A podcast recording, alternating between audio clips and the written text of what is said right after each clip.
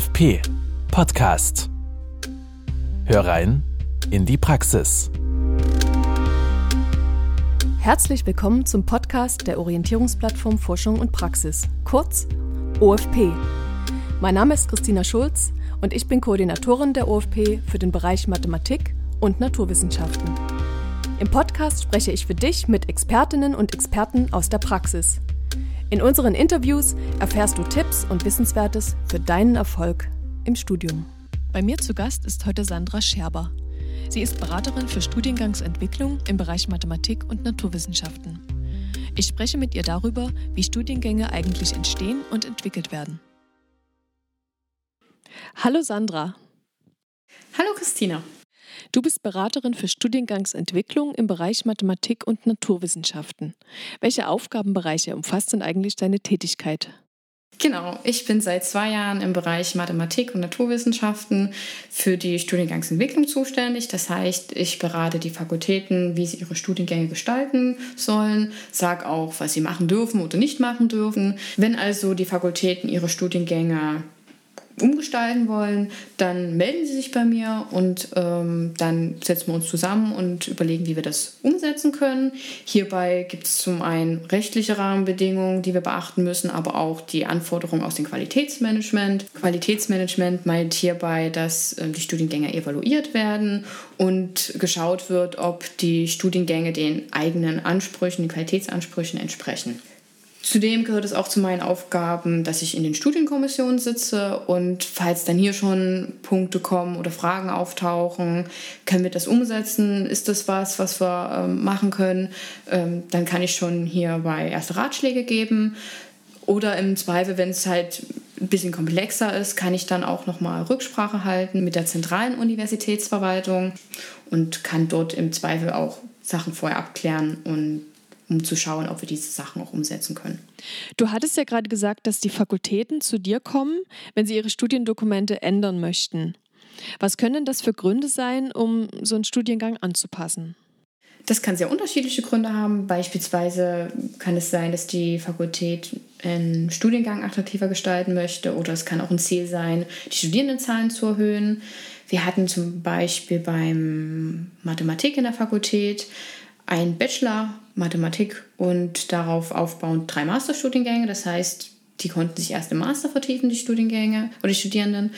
Und da war die Idee dann zu sagen, okay, um mehr Studierende für den Masterstudiengang Wirtschaftsmathe zu bekommen, füllen wir auch den Bachelorstudiengang ein und dann wurde ein neuer Bachelorstudiengang Wirtschaftsmathematik eingeführt, um da eben auch ähm, mehr Absolventen zu generieren. Genau, darüber hinaus ähm, kann es auch von außerhalb einer Erinnerung initiiert werden. Das wäre ein Beispiel, dass, wie schon angedeutet, das Qualitätsmanagement ähm, sagt, dass bestimmte Qualitätsanforderungen nicht ausreichend erfüllt sind. Da hatten wir im Bachelor Physik zum Beispiel ähm, die Aussage erhalten, dass der Workload gleichmäßiger verteilt werden soll, insbesondere im ersten und im fünften Fachsemester. Hierbei gab es dann in der Fakultät viele Diskussionen, wie kann das denn umgesetzt werden. Und im Prinzip haben sie sich dann dafür entschieden, an manchen Stellen den äh, Lehrstoff sozusagen äh, zu reduzieren und auch Prüfungsleistung zu streichen. Und das führte auch zu einer Umgestaltung in einigen Modulen. Hm, das ist ja spannend. Und es gab doch, glaube ich, auch ein paar Neuerungen im Bereich der Psychologie, oder? Genau. Ähm, in der Psychologie hatten wir auch von extern sozusagen eine Vorgabe. In dem Fall war es eine Gesetzesänderung des Psychotherapeutengesetzes. Und in diesem Gesetz wurde ganz klar gesagt, es müssen die und die Inhalte ähm, sozusagen Bestandteil des, des Studiengangs sein. Und das hat auch dazu geführt, dass wir die Module neu gestaltet haben, Inhalte noch mal ein bisschen verschoben haben und auch die Leistungspunkte angepasst haben. Für den Master ähm, aufbauend ähm, machen wir das gerade, aber für den Bachelor ist das jetzt gerade umgesetzt worden. Aha, okay, das ist ja interessant. Und wenn du dann mit den Fakultäten gemeinsam die neuen Studiendokumente erarbeitest, wie wird denn das dann konkret umgesetzt? Also wie läuft sowas ab? Ähm, wie wir gerade schon gesagt haben, kommt die Fakultät ja zu mir dann ist der Grund natürlich auch eine, eine Frage. Also hat die Fakultät selbst schon konkrete Vorstellungen, was angepasst werden soll oder gibt es eben aus dem Qualitätsmanagement konkrete Anlässe, was wir anpassen müssen. Aber in der Regel ist es dann so, dass ähm, wir innerhalb der Fakultät dann Diskussionen haben Meistens ist das Studienkommission und Fakultätsrat, aber wir hatten auch in der Chemie ähm, eine Sonderkommission wurde dann eingerichtet, die wirklich damit beauftragt wurde, ein neues Konzept für den Bachelor, aber auch für den Master zu erstellen. Und da war auch das Ziel, eine hohe Akzeptanz zu erreichen. Das heißt, es wurden so viele Professoren hinzugezogen, aber auch die Studierenden, dass man wirklich einen Konsens findet sozusagen. Und wenn diese Diskussionen abgeschlossen sind, also das Konzept sozusagen steht, dann schreibe ich die Studiendokumente. Diese gehen dann in eine rechtliche Prüfung. Meistens kommt dann ein Feedback. Es ist in der Regel immer so, dass irgendwas kritisiert wird. Das wird dann meistens auch mit Diskussionen dann eingearbeitet. Und das wird dann so lange quasi in die Rechtsprüfung gegeben, bis dort sozusagen keine Kritik mehr kommt. Dann folgen die Gremienbeschlüsse, die Veröffentlichung der Dokumente, sodass die Studierenden rechtssichere Dokumente haben, vor, bevor sie überhaupt das Studium beginnen und sogar eigentlich vor der Bewerbung. Jetzt gibt es ja auch zunehmend Studiengänge in anderen Sprachen, also vielleicht auch hauptsächlich auf Englisch. Welche Rolle spielt denn die Internationalität bei eurer Studiengangsgestaltung? Also das ist immer tatsächlich in den letzten Jahren auch wirklich angestiegen, das Thema. Also man hat es in jeder Diskussion in den Studienkommissionen, dass man überlegt, will man mehr englischsprachige Lehrveranstaltungen oder will man sogar den, den Studiengang komplett in Englisch ähm, machen. Die Uni hat ja nun auch eine Internationalisierungsstrategie und wir hatten auch zum Beispiel jetzt im Master Chemie die Diskussion, möchten wir auch den Master vielleicht nicht komplett in Englisch machen? Ähm, das hat aber nicht dann den allgemeinen Konsens entsprochen. Also es haben da nicht alle wollten das. Und dann hat man als Kompromiss eben gesagt, na gut, dann machen wir eben beides möglich. Sozusagen für die, die eben auch deutsche Module haben wollen, gibt es deutsche. Und für die, die auch aus dem Ausland kommen, soll es auch möglich sein, dass man den Studiengang komplett in Englisch machen kann.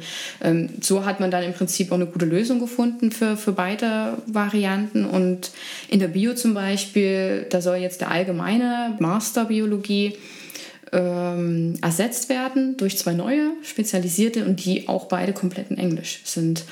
Und auch in den Diskussionen stelle ich schon immer wieder fest, dass das nicht nur von den Lehrenden kommt, sondern auch von den Studierenden, dass sie also schon offen gegenüber sind, ähm, was quasi dieses Internationalität betrifft und Englischsprachigkeit. Da wird sogar sehr häufig selber angebracht, na, die Wissenssprache ist ja Englisch, wir brauchen das. Ähm, also mir scheint schon so, dass die Studierenden bewusst ist, dass der Arbeitsmarkt immer internationaler und heterogener wird und dass sie deswegen sogar froh sind, wenn sie auch mal englische, englischsprachige Lehrveranstaltungen haben, damit sie eben gut vorbereitet sind und auch wahrscheinlich mehr damit aufwachsen, als es vielleicht noch zu meiner Studienzeit äh, der Fall war.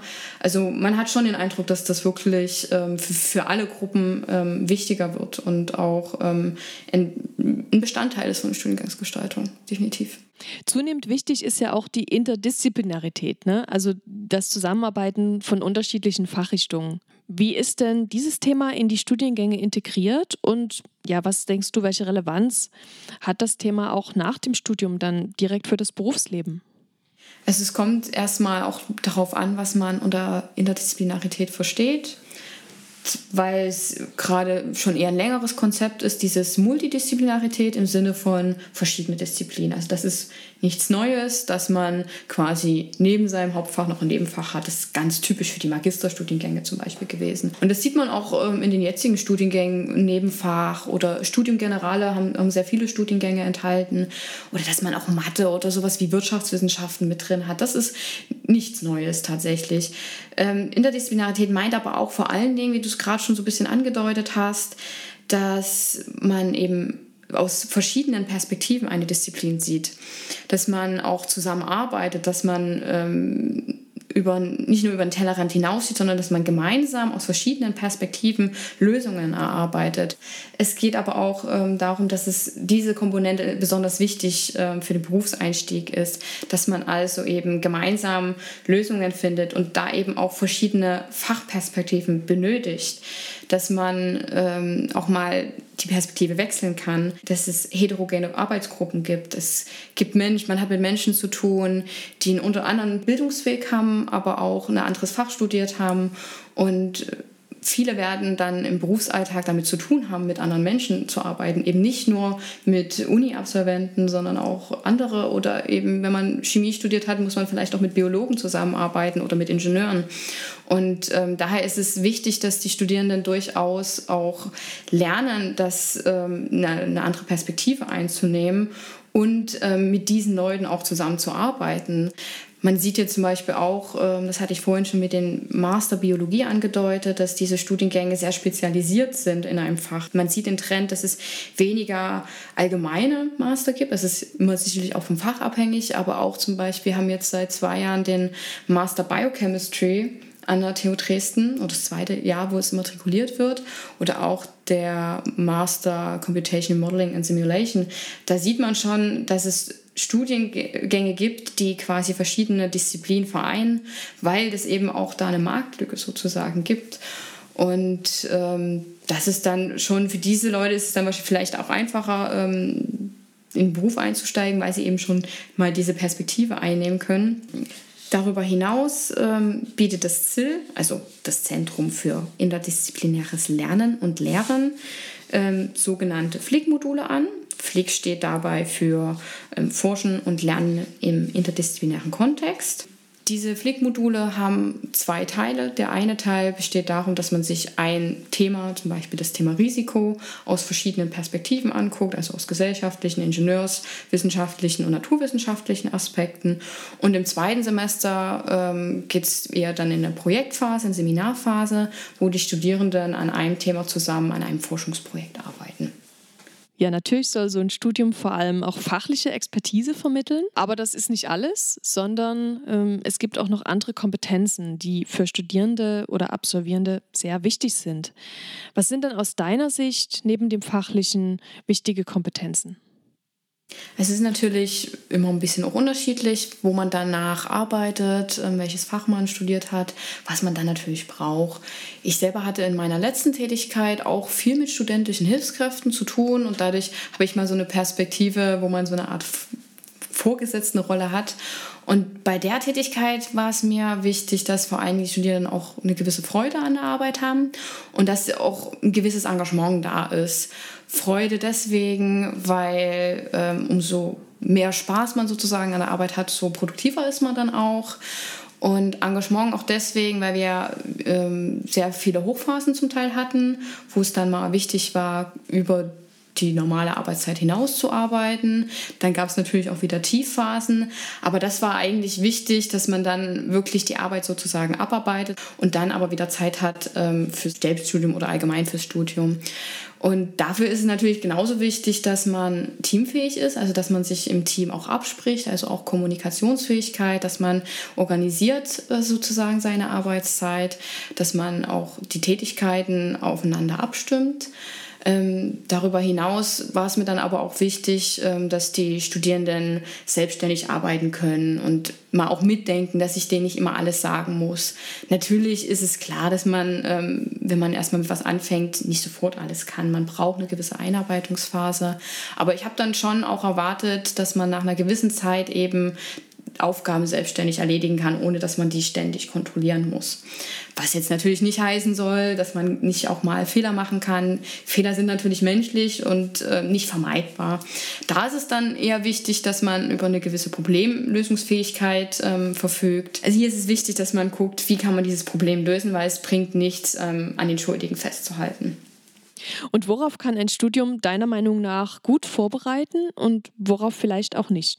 Was sehr typisch ist an Universitäten, ähm, ist, dass man sich sehr viel Fachwissen aneignen kann. Ob das jetzt Interdisziplinarität ist äh, oder das eigene Fachwissen.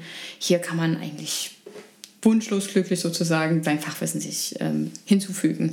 Ich sehe Potenzial aber vor allen Dingen äh, in dem Bereich, was Soft Skills betrifft. Da hat man typischerweise eher dieses, man arbeitet in einem Team zusammen, am Referat und stellt das zusammen vor. Dort kann man natürlich auch noch viel, viel mehr machen. Also gerade so Kompetenzen, was im Bereich Konfliktmanagement betrifft. Also wie geht man in einer Konfliktsituation mit Menschen um? Wie kann man dann richtig kommunizieren? Aber auch Führungskompetenzen sind noch was, wo man durchaus ausbaufähig ist. Und gerade als Masterabsolventen ist es durchaus nicht unüblich, dass man eine Führungsposition hat. Und da ist es natürlich hilfreich, wenn man weiß, wie man ähm, diese am besten ausführt.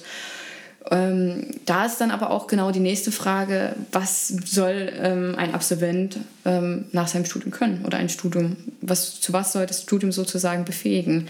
Viele haben durchaus noch die Vorstellung, dass ein Studium dass man dann forschen soll, dass man eine Promotion machen soll nach dem Studium. Hier ist also die Frage, wofür soll ausgebildet werden? Was braucht man? Ähm, was sollen die Absolventen auch können? Und ähm, nicht jeder, der ähm, ein, Stud ein Masterstudium hat, geht oder bleibt dann in der Forschung weiterhin tätig. Viele also eigentlich sogar ein Großteil der Studierenden bleibt eben gerade nicht in der Forschung, sondern geht eben in die Industrie oder in die Wirtschaft. Und da sind eben besonders solche Soft Skills notwendig, wie wir auch schon vorhin besprochen haben, dass man eben mit unterschiedlichen Leuten zusammenarbeitet. Und solche Kompetenzen ähm, sind essentiell und die sollten durchaus auch mehr einen Fokus haben in den Studiengängen, wo also quasi noch definitiv ein Potenzial sozusagen sehe. Welche Empfehlungen hast du persönlich für die Studierenden für, ich sage jetzt mal, außercurriculare Aktivitäten. Also Aktivitäten, die ja von der Studienordnung nicht direkt gefordert werden. Also wenn ich so auf mein Studium auch zurückblicke, würde ich sagen, dass insbesondere meine studentischen Hilfskrafttätigkeiten und auch meine Berufspraktika mir sehr geholfen haben. Daher würde ich Studierenden empfehlen, auch mal außerhalb der Uni praktische Erfahrungen zu sammeln, weil man eben zum einen die ganzen Theorie, die man gelernt hat, auch mal praktisch anwenden kann. Man kann was über Unternehmen auch erfahren und ähm, rauskriegen, wie, wie, wie ticken die so. Aber es ist auch natürlich für einen persönlich wichtig, weil man daraus erstmal feststellt, was will ich, was will ich nicht, gefällt mir diese Tätigkeit. Man lernt auch was über Schwächen und Stärken, weil jeder kann irgendwas besonders gut und es ist nicht immer einfach herauszufinden, was das ist. Und wenn man natürlich weiß, was man gerne macht ähm, oder was einem liegt, dann ist es auch leicht herauszufinden, welche Tätigkeit oder welcher Beruf dann für einen später ähm, wirklich wichtig ist und Freude bereitet. Und das ist sicherlich auch für, für die Studierenden natürlich essentiell, dass man natürlich Freude am, am, an der Arbeit hat. Genauso ähm, würde ich auch mit Studierenden raten, einmal einen Auslandsaufenthalt zu machen. Ich habe das auch in meinem Studium kurz vor meinem Diplom geschafft. Da war ich ein halbes Jahr in Australien auch wenn es jetzt für meine berufliche Tätigkeit jetzt nicht essentiell war oder ich sehr viel dafür gelernt habe, aber es ist für einen persönlich bereichernd. Zum einen kommt man in neue Situationen, die man meistern muss. Man muss auch in einem fremden Land, in einer fremden Sprache Dinge lösen und das sind natürlich auch wichtige Punkte, die man dann im Berufsalltag mal braucht. Also gerade diese Herausforderung zu meistern, das wird immer ein Gegenstand sein. Das ist auch im Studium immer ein, ein Thema. Genau daran anschließend ist es natürlich ein Punkt, würde ich den Studierenden raten, nicht bei jedem Problem gleich aufzugeben, sondern auch zu kämpfen und es zu probieren. Was aber natürlich nicht heißen soll, dass man nicht auch einmal getroffene Entscheidungen nicht revidieren kann um auch aus meiner persönlichen Erfahrung zu reden, ich habe nach der Schule mir kein Studium zugetraut und habe deswegen erstmal eine Berufsausbildung angefangen, die ich dann zwar nach einem Jahr abgebrochen habe, aber für mich war das damals definitiv die richtige Entscheidung, das zu machen. Hier ist es dann auch sicherlich sinnvoll, die Beratungsangebote der TU Dresden zu nutzen, die da einen auch unterstützen, was ist jetzt die richtige Entscheidung. Es kann hilfreich sein, wirklich zu sagen, ich breche das Studium ab, aber es kann auch sein, sich mal durchzukämpfen, vielleicht auch mit Kommilitonen zusammenzuarbeiten. Und das ist auch, was ich in meiner Arbeit ähm, positiv hervorheben würde, dass man sieht in allen fünf Fakultäten, in denen ich arbeite, dass sich jede Fakultät darüber Gedanken macht, wie kann man das Studium, die Lehre verbessern, wie kann man noch was optimieren und dass auch alle wirklich ein offenes Ohr für die Studierenden haben und auch daran interessiert sind, den Studierenden zu helfen und auch, dass die ihr Studium erfolgreich abschließen. Das heißt also, wenn irgendwie auch ein Problem da ist, sollte man nicht zu lange warten, sondern wirklich dann auch mal fragen, hier, ich habe das und das Problem, wie können wir das lösen? Und wenn man sich mal nicht traut, einen Professor anzusprechen, da kann man sich natürlich auch an den Fachschaftsrat wenden. Die sind auch im Bereich Mathematik und Naturwissenschaften super engagiert und hilfsbereit. Also da ist immer jemand da, der ein offenes Ohr hat. Liebe Sandra, vielen Dank für die interessanten Einblicke in die Studiengangsentwicklung an der TU Dresden und für deine wertvollen Hinweise für die Studierenden. Ja, vielen Dank dir. Ähm, mir hat es echt Spaß gemacht, mit dir zu reden. Also bis bald.